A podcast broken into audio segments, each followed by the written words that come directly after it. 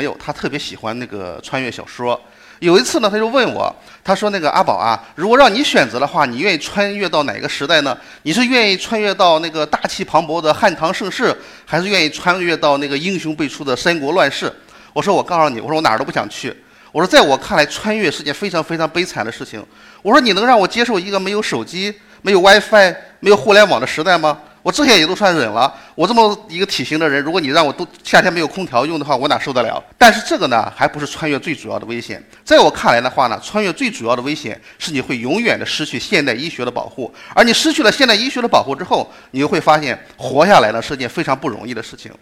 那么这个人呢，大家呢肯定都知道，他是那个中国历史上最长寿的皇帝啊，乾隆皇帝。他呢活了整整八十九岁。乾隆皇帝呢，他一生生育了二十七个子女。按照我们的想法，那么生活在这么一个帝王之家，拥有全世界最好的这种医疗保障，那么同时呢又继承了那个老爸的这种长寿基因。那么他们的预期寿命是多少呢？让我们来看一下。那么乾隆皇帝的子女呢，总共二十七人，他的平均寿命呢只有二十四点二岁。其中呢，女性的那个平均寿命呢是十八点八岁，男性的话呢是二十七点七岁。有十个孩子呢没有活过五岁，在五岁前就夭折了。那么活过六十岁的话呢，只有三个人，啊，那么在帝王之家尚且如此，那平民百姓就可想而知了。如果说我们在座的各位都穿越到古代的话，那么我相信在座的人有一大半是活不到现在这个年龄的。啊，首先说你的出生就是一个很大的一个问题，在没有剖腹产技术的年代，如果说你一旦碰到难产的话，很有可能是母子双亡。那么好不容易你出生下来了，天花、那么破伤风、白喉、百日咳一系列的这个传染病，随时可能会威胁你的生命。就算你勉强躲过了这些传染病，那么一个小小的伤口，一个小小的肺炎，一个小小的腹泻，都可能让你的天才儿童过早的夭折。啊，我们这些人的话呢，就说。被现代医学保护的非常好了。我们从出生到死亡，从小到大，我们所有的人呢都被现代医学非常周到的保护着。这种保护是如此的周到，以至于我们很多人呢已经觉得这一切都习以为常、理所当然。甚至的话呢，现在社会呢有一种潮流，就对现代医学的话呢有一种敌意啊，有一种敌视和抵触。那么好多人呢，他不愿意相信现代医学的治疗，他宁愿去找一些宫廷秘方，选一些纯天然、诸如此类的一些东西。所以今天的话呢，我我来到这里的话呢，我想给大家分享一些就是世界医学历史上的几个历史和故事。我希望大家听完这些历史和故事之后的话呢，我们能够体会到是我们享受的现代医学的服务是多么幸运的一件事情。这个人大家可能都不太熟悉，但是在美国呢非常的有名。他的名字呢叫查尔斯·休斯。他呢是美曾经担任过美国纽约州的州长，担任过美国的国务卿，还担任过美国的首席大法官，而且他还差一点点就成了美国的总统啊！他以非常微弱的那个那个票数呢败给了那个威尔逊。那么查尔斯休斯呢有一个女儿，这小姑娘呢名字叫伊丽莎白。那么按照我们的想法，那么生活在这么一个又有钱又有权的家庭里面啊，按我们的说法应该是含着金汤匙出生的孩子。但是的话呢，有钱难买命，无权可免死。伊丽莎白在一九一九年，也就是她十二岁的那一年呢，她被查出来了患有那个糖尿病。糖尿病在我们现在听来已经不太当回事，但在当年那是一种绝症，尤其是儿童型的糖尿病。按照当时的情况下，就说儿童型糖尿病如果不加治疗的话，它的平均的预期寿命只有一年左右的时间。而当时对这种儿童型的糖尿病唯一有效的治疗手段，是美国医生艾伦他提出来了一种。残酷至极的饥饿疗法。所谓的饥饿疗法呢，就是严格限制孩子的这种营养摄入，让孩子的每天只吃一点点能够勉强维持他生命的东西，把孩子饿得皮包骨头，把孩子饿得骨瘦如柴，让孩子承受巨大饥饿痛苦，以此为代价呢，来延缓病情的发展，来降低那个尿糖的水平。那么不接受饥饿疗法的话，伊丽莎白他们只能活一年的时间；如果他接受饥饿疗法的话呢，他的预期寿命大概能有三年。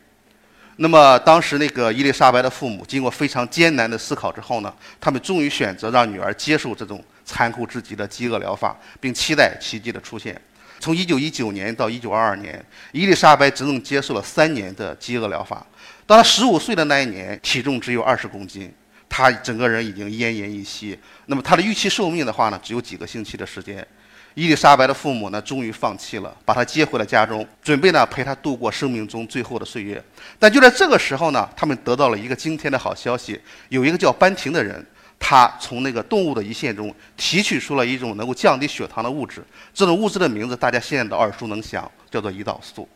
那么在班廷之前，那么科学家们呢早就发现。就是切除动物的胰腺之后，动物的血糖水平呢会有一个明显的升高，所以他们推测呢，动物的胰腺中可能会有一种能够降低血糖的物质。在之前呢，没有人来尝试过提取。一九二一年呢，班廷来到了加拿大的多伦多大学。那么经过了一番周折之后，他说服了当时的生理学教授麦克劳德。麦克劳德呢就给了他几间实验室，然后呢又给他配了一名助手。那么然后呢，麦克劳德就去度假了。班廷呢就带着他的助手贝斯特，那么开始了非常辛苦的这种从动物中提取那个降血糖物质的研究。他们的研究是非常非常辛苦的，因为他们的经费呢非常的短缺。那么按理说呢，贝斯特呢是班廷请的助手，他应该给贝斯特付薪水，但是呢他也付不起。他付不起呢，贝斯特呢最后也没找他要。啊，到最后呢，就班廷因为这事儿得了诺贝尔奖之后呢，他把他奖金的一半分给了贝斯特作为补偿。那么而且的话呢，他们做动物实验用的狗呢也经常不够用。那么据说呢，当时多伦多大学周围的那些流浪狗呢，经常会莫名其妙的失踪，啊，那么经过几个月的努力，那么他们终于从动物的胰腺中提取出了能够降低血糖的物质，并把它呢命名为胰岛素。那么在研究有了初步的成果之后，那么实验室的负责人麦克劳德动员另外一位科学家加入了进来，他们很快解决了就是胰岛素的提纯问题。那么人类终于拥有了可以向胰糖尿病宣战的武器。那么一九二二年八月。那么伊丽莎白的话呢，她作为人类第三例患者接受了胰岛素的注射。伊丽莎白后来活到了七十四岁，她生育了那个三个子女。在她七十四岁那年，她死于心脏病发作。这就是胰岛素，这就是胰岛素和糖尿病的故事。早早先呢，我们从动物中提取的胰岛素呢，它是从那个猪的或者牛的胰腺中提取的。那么因为动物的胰岛素和人的胰岛素结构呢有些细微的差别，所以说呢，它容易产生抗药性，而且有一些副作用。那么后来呢？科学家呢利用转基因技术，把人的能够产生产胰岛素的基因呢转到微生物的体内，利用微生物呢合成了大量的和人的这种胰岛素完全一模一样的这种高纯度的这种胰岛素的结晶。那么现在的话呢，就是胰岛素的使用已经非常方便了，它已经有那种笔式的注射器，可以让患者自己在家里注射，而且费用也非常的便宜。那么现在更先进的技术呢，可以用胰岛素泵，然后让患者呢保持二二十二二十四小时保持这个血糖的平稳。那么我们回顾这段历史的时候，那么如果你家里你是一位糖尿病患者，或者说你家里有一位糖尿病患者，或你的亲戚朋友里有糖尿病患者，那么你是否会觉得我们非常非常的幸运？相对于就伊丽莎白那个年代的孩子，相对于伊丽莎白之前那个年代的孩子，我们是不是非常非常的幸运？好吧，这是我讲的那个第一个故事啊。那么这第二个故事的话呢，是一个天花的故事。那么这个人大家肯定都认识，大名鼎鼎的拿破仑·波拿巴，那么法兰西第一帝国的皇帝。一八零二年的时候呢，就说英国和法国正好处在战争期间。这时候呢，法国呢抓获了一批那个英国的那个俘虏。就是拿破仑呢，突然他接到了一封来自于英国的信件，这个信里头呢，希望他能够释放那么这一批俘虏。拿破仑本来就想拒绝，但是当他看到这个信的落款的时候，他最终改变了主意，就释放了这批俘虏。那么他说，这个人提出的要求，全世界没有哪个人能够拒绝。他就是一个乡村医生，他的名字叫做秦娜。他是牛痘接种法的发明人，也就是那个人类天花的终结者。那么这就是一个天花的照片啊，这个照片可能会让很多的朋友觉得不适。那么实际上我准备了好多张照片，但最后演讲之前呢，一席的工作人员让我全部都删掉了。他说我怕我们的观众实在接受不了啊，接受不了。那么天花的话呢，它是人类历史上一种非常有名的一种疾病。那么千百年来的话呢，它不知道收割了多少那个人类的生命。那么，十八世纪的据根据这个估计呢，整个十八世纪欧洲大概有一点五亿人死于天花。那么，当那个新大陆被发现以后，天花的话呢，被殖民者带到了美洲，那么导致了美洲的原住民的大量的死亡。因为美洲的原住民呢，他们从来没有接触过天花，对天花没有任何的免疫力。有人估计呢，百分之八十到九十的美洲的原住民死于天花。后来的这个悲剧呢，又在澳大利亚重演。那么殖民者带去了天花，导致澳大利亚百分之五十以上原住民的死亡。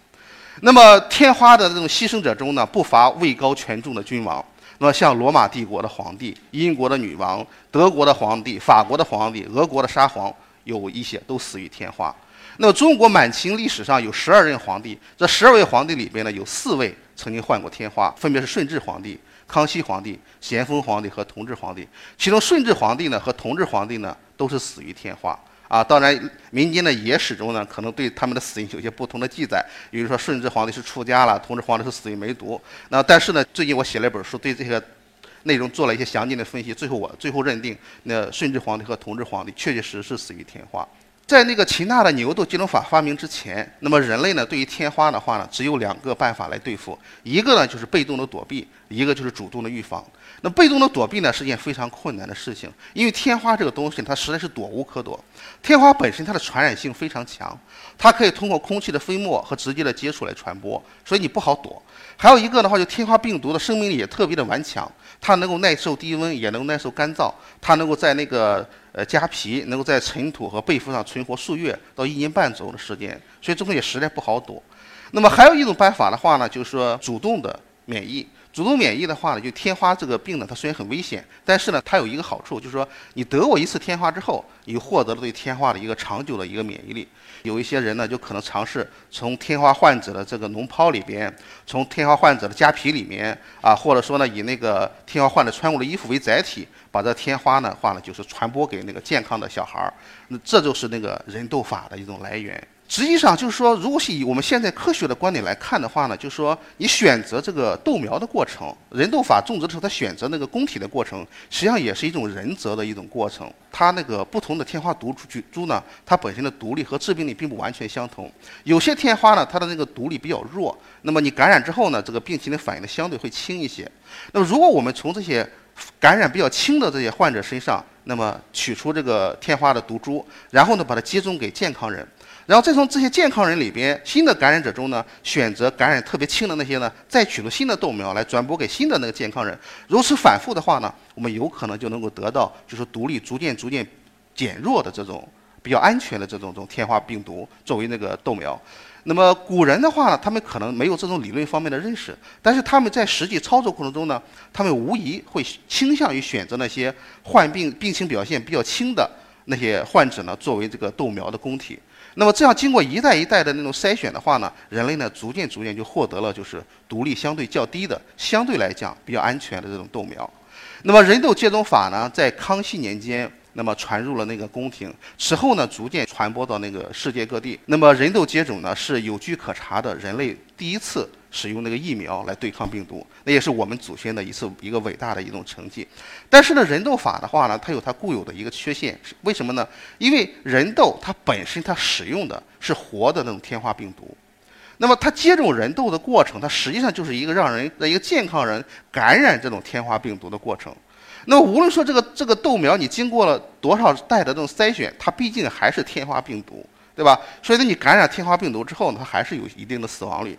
那么在当时的话呢，就是说，呃，每一百例接种就是说人痘的那个患儿中呢，大概有两到三例会死亡，啊，这个数据按照我们现在的标准来看是非常高的。另外呢，就人痘呢，它还有一个非常大的问题，因为人痘本身呢，它是活的病毒。那么你把一个活的病毒接种给人之后呢，它很容易就一不小心你会人为的造成这个天花病毒的一一一种传播，对吧？所以在所以后来呢，欧洲人呢对这个接种方法呢做了改进，他们呢创立了一个叫通风屋制度，就所有的就接受了这种人痘接种的这种孩子的话呢，要在一个房间里头那么待上一段时间，等你的感染期过了，那么才让你离开。那么但这种通风屋制度的话，它保证了安全，但是呢，它又大大增加了就是这种天花接种的费用。那么有有以上种种的限制的话呢，人痘法呢虽然说在人类对抗天花的过程中呢起起了一个非常大的作用，但是它始终不能够根除天花。一八四九年的时候，那么在英国格兰特郡的一个普通教师的家庭里头出生了一个男孩儿，这个男孩儿的名字呢叫秦纳，他就是后来。大名鼎鼎的天花终结者、牛痘接种的发明人。那么齐纳先生他那个小的时候呢，也接受了这个人痘法的这个种植。那段历史呢，给他留下了非常痛苦的经历，而且的话呢，他还留下了耳鸣的这个后遗症。而齐纳先生小时候的伙伴，有个叫皮克的伙伴，接种了那个人痘之后感染天花死掉了。那么齐纳先生呢，后来的话，他成了一位医生。那么，在十八世纪七十年代的时候呢，齐纳先生他在当学徒期间呢，他注意到了欧洲流传已久的一个传说，就是放牛郎和挤奶女工的不容易得天花。那么，这是齐纳先生第一次开始那个注意到并开始研究牛痘，啊。所谓的牛痘呢，也就是牛天花。牛性的天花的话呢，就是说它呢并不容易传播，但是它一旦在牛中传开的话呢，它会呢就导致很多的牛感染天花。呃，它主要的表现就是牛的那个乳房上出现各种大大小小的各种溃疡伤口。那么这个伤口的话，它会影响牛的健康，而且呢会影响那个牛的这种产奶。那么因为那个你挤奶的女工的话呢，她要从这个受伤的有有伤口的这种呃牛的乳房上挤奶的话呢，她经常的会把这个牛的天花病毒呢传播到手上，导致了手上出现各种各样的那种脓包啊。那如果我们现代医学的观点来回顾的话，那么这个这个牛痘或者说牛天花病毒的，那简直是上帝赐给人类的对抗天花的一个终极的一个武器。首先说。牛痘、牛天花病毒呢，对人的毒力很弱。那么感染了牛天花病毒之后呢，大部分人没有什么不良反应，只有少部分人呢可能会有点轻微的发热，但是它不会致命。第二一个的话呢，牛天花病毒呢和人天花病毒呢，它有相同的抗原。你感染了牛的天花病毒之后，你会获得对人天花病毒的一个长期的一个免疫力。那么第三点呢，就是牛的这种天花病毒呢，它传播途径非常的单一，它只能通过人与人之间伤口对伤口的传播，只能从一个伤口传播给另外一个伤口，所以它非常非常的安全。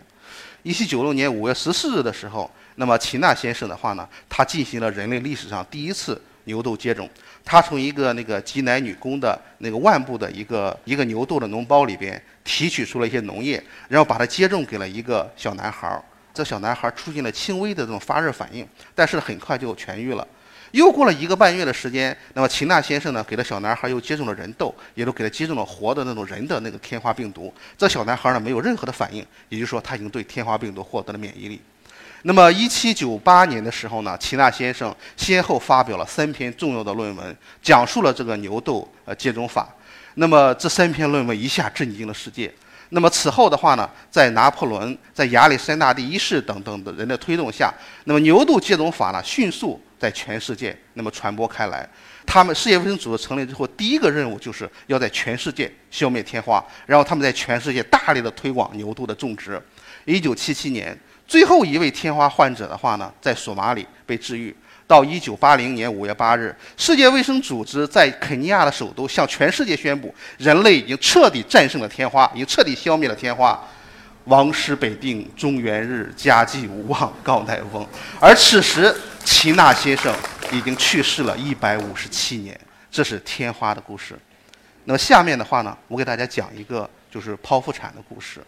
那么几百万年前呢，人类呢从大地上站立了起来，那么以两条腿走路。站立行走的话呢，它解放了人的双手，那么促进了大脑的发育，最终呢，让人类呢成为万物之灵。但是呢，站立行走的话呢，它并不是没有代价。其中一个很重要的代价的话呢，它就是使得人类的生育成为一件非常危险的事情。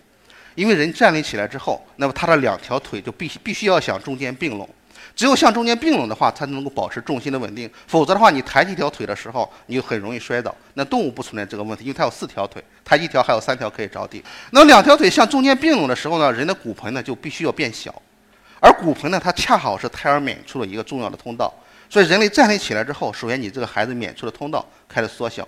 而且呢，人类进化了之后，随着人类的进化呢，人脑容量在逐渐的增加。那脑容量增加了之后呢，那个脑袋的这种体积也逐渐的增大。那么脑袋增大了，那孩子变大了，而你的这个产道说变小了，生育一下变成了一件就是非常非常困难的事情。那么我们可以看看，就是说所有的那个哺乳动物里边，没有哪一种动物像人类的生育这么的困难，这么的危险。在面对这种为了解决这种情况呢，人类在进化过程中呢，选择了一种办法，就让人类的胎儿呢就早一早点出生。无论是像牛也好，马也好，啊小羊也好，它出生下来之后，它就能跑能跳。对吧？只有人类的孩子从体内出来之后呢，他还是一个完全没有任何自我保护能力的婴儿一胎儿一样，需要被父母呢辛辛苦苦的养到三到五岁，然后呢，他具具备一个最基本的活动能力。但是即使如此的话呢，难产依然是人类进化史上形成的一个非常大的一个难题。那么为了对付难产的话呢，人类呢曾经开发出了一种呃技术。这种技术的话呢，我给大家做一下简单的介绍，呃，不再说的太详细。如果说的太详细的话，我估计很多同志可能会心理上接受不了。这种手术的话呢，叫做那个毁胎术。那么既然这个孩子他从母体里分娩出来有困难，怎么办呢？我们就把小孩处死啊，把小孩处死的话呢，把孩子颅腔打开，把里边颅脑的内容物取出来，缩小他颅脑的体积。如果还不行的话呢，我们就把这小孩呢给他肢解成碎块，从母体里掏出来。这就是毁胎术。那毁胎术呢？我们现在听起来是非常的血腥，非常的残忍。但是在那个年代，这已经是一个非常非常大的进步。为什么呢？至少毁胎术有可能让我们能够保住母亲的性命，那总强过以往的母子双亡。那么人类最终战胜这个难产的话呢？靠的一项最关键的技术是什么呢？就是剖腹产。从它的尝试到它成熟呢，经历了一个非常非常艰难的过程。那么剖腹产的话呢，如果追溯历史的话呢，它实际上是非常久远了。早在公元前七百年罗马帝国的时候呢，就曾经发布法令，就所有的就是妊娠晚期死亡的，包括当然包括难产死亡的这种这种孕妇，必须把孩子剖出来之后才能够安葬。所以当时的医生的话，出现这种情况下，就会把孩子从母母亲的肚子里剖出来。但是那种情况下，像无论母亲还是孩子都不会存活的这种机会。除此之外的话呢，就说还有还有很多零零星星的一些记载。比如说那个十五世纪的时候呢，据传说曾经有一位乔猪匠，大家知道乔猪就是给猪做阉割手术的那种人，那种人，他的妻子呢遇到了难产，经过诸般的办法都没有奏效的时候呢，他最后情急之下拿出一把刀剖开了那个夫人的那个肚子，从里面取出了孩子，而且最后的话呢，孩子和母亲都活了。但这些东西的话呢，很难考证其真实性，更多的话呢，我们可能把它当成一个历史的故事来看的，就民间传说来看的就可以了。那么真实的剖腹产的话呢，现在真正意义上的有历史确切记载的剖腹产呢，最早呢是一六一零年，但是这个手术的结果呢非常非常的糟糕，就是那个孩子存活了，但是母亲的话呢，在经历了二十五天的那个挣扎之后，最后去世了。那么当时剖腹产它主要的死亡原因呢，就是一个是出血，一个是感染。限于当时的那种器材和技术的限制，当时的医生的话呢，并不知道去缝合那个子宫。他要把子宫打开，把孩子取出来之后呢，往往就听任这个子宫呢自行的那个收缩止血。最后呢，很多的产妇呢死于那大出血。即使不死于大出血，往往也逃不过后期的感染。所以在那个年代的话呢，就说啊，很多孩子可能能够保存下来，但是母亲的死亡率是接近于百分之百。在人类的第一次剖第一次有记载剖腹产手术后，过了整整一百五十年，那么一位美国医生的话呢，他第一次尝试呢开始缝合子宫。那么这位美国医生呢，他是给自己的夫人做的剖腹产手术。那做完手术之后的话呢，他面对着不断出血的子宫，他拿棉线把这子宫缝合了起来。这种缝合方法虽然不可能完全的就说是控制出血，但是的话，他至少他能够一定程度上那个制止出血。那么后来的话呢，他的夫人那个也存活了下来。也存活了下来，这是剖腹产历史上的一次非常大的一次突破。一八五二年的时候呢，有一个美国医生呢，他用银线来代替了棉线来缝合子宫啊，因为银线银本身呢，它有抗感染的作用，这样的话它降某种程度上降低了这个局部的感染率。那么后来的话呢，剖腹产呢又经历了过一次改进的，是一八七零年。一八七零年的话呢，有一位意大利的医生叫波罗。他呢，在给一个孕妇做完那个剖腹产之后的话呢，面对这个不断出血的子宫，他束手无策。最后，他下了决心，把这个产妇的子宫给切除了。啊，切除了，通过切除子宫的方式，他来止住了这个出血，让这产妇得以存活。波罗式剖腹产一瞬间在全世界流行了开来。波罗式剖腹产的话，他把这个产妇的死亡率降低到了四分之一的水平，从原来的。百分之八十降低了四分之一，这是一个非常大的一个进步。但他所付出的代价是什么呢？就是说，接受了这种剖腹产的这种这种孕妇将永远的这个丧失生育的功能，因为她的子宫被切除了。剖腹产的一个特别大的一个转折呢，发生在一八八二年。一八八二年的话呢，美国医生萨因格的话呢，后来号称是经典古典剖腹产的一种术式，他呢就从把孕妇的子宫前壁那个纵行切开，取出胎儿，然后缝合子宫啊，这是一个非常非常大的进步。那么到一九一二年的话呢，剖腹产技术终于出现了革命性的突破。一个叫克罗尼格的医生的话呢，他创造了子宫下段的剖腹产。那么到此为止，就是剖腹产的技术终于基本上成型了。那么虽然从此之后剖腹产技术呢又经历了很多的这种新的改进，那么新的术式呢也不断的出现，但是到一九一二年。剖腹产技术呢，基本上算是成熟了。那么现在那个剖腹产的话呢，已经适用一个非常简单也非常安全的手术。那么我前两天我看了一下，就是中国现在产妇的死亡率大概是万分之二，也就是说每一万名产妇里头才会有两名会死亡。那么虽然说现在医学呢还没有办法解决像羊水栓塞等等一些特别严重的一些产科并发症，但是说的话，至少就是生育对于女性来讲，已经远远不是一个可怕的事情了。从一六一零年。人类第一次那个尝试剖腹产，到一九一二年就剖腹产手术基本成型，其中历时是三百零二年的时间。三百零二年的时间，多少医学前辈殚精竭虑的努力，中间经历了多少的那种人间惨剧，经历了多少死亡和泪水。三百年的时间，我们终于战胜了难产。嗯，我作为一个外科医生，最早去我的老师教给我各种各样手术的时候的话呢，我经常会有一种非常奇怪的感觉：我这么一种精妙的手术设计，它是怎么被人给想出来的？那么这么精妙的一种手术器械，它是怎么把它发明的？那么随后来随着我对医学的了解，我对医学历史了解，面对那些医学前辈们，那那些历史上伟大的医学前辈们，我经常有种要跪下来膜拜的这么一种冲动。啊，确实如此。就那些惊才绝艳的那种医学前辈们，他们用自己殚精竭虑的努力，一点点、一步步地推动了医学往前发展。而他，而现代医学的每一次进步，都是夺天地之造化，改生死之命数，都是逆天改命。每一次医学的进步，都挽救了千千万万人的生命。啊，那么。在我了解了很多的这种医学的历史之后的话呢，我前段时间我写了一本书。这本书的话呢，我讲了一些医学的历史，讲了一些与医学有关的历史，还有一些被医学改变的历史。这本书的话呢，已经出版了。那么出版社的编辑呢，给我起了一个非常地摊化的名字，叫《八卦医学史》。其实我不是很喜欢。那么，但是呢，无论如何呢，正是由于这本书的关系，我才有机会呢，接受到了医席的这种邀请，来到这里和大家呢分享，就是现代医学历史上的几朵浪花。那么，在现代医学的这种浩浩的长河中呢，这样的浪花不计其数。但我希望大家听到完这些故事之后的话呢，能够对现代医学从另一个角度有一个更深入的理解。那最后，我用一句话来总结我今天演讲的主题，就是：请珍惜我们所拥有的一切。谢谢大家。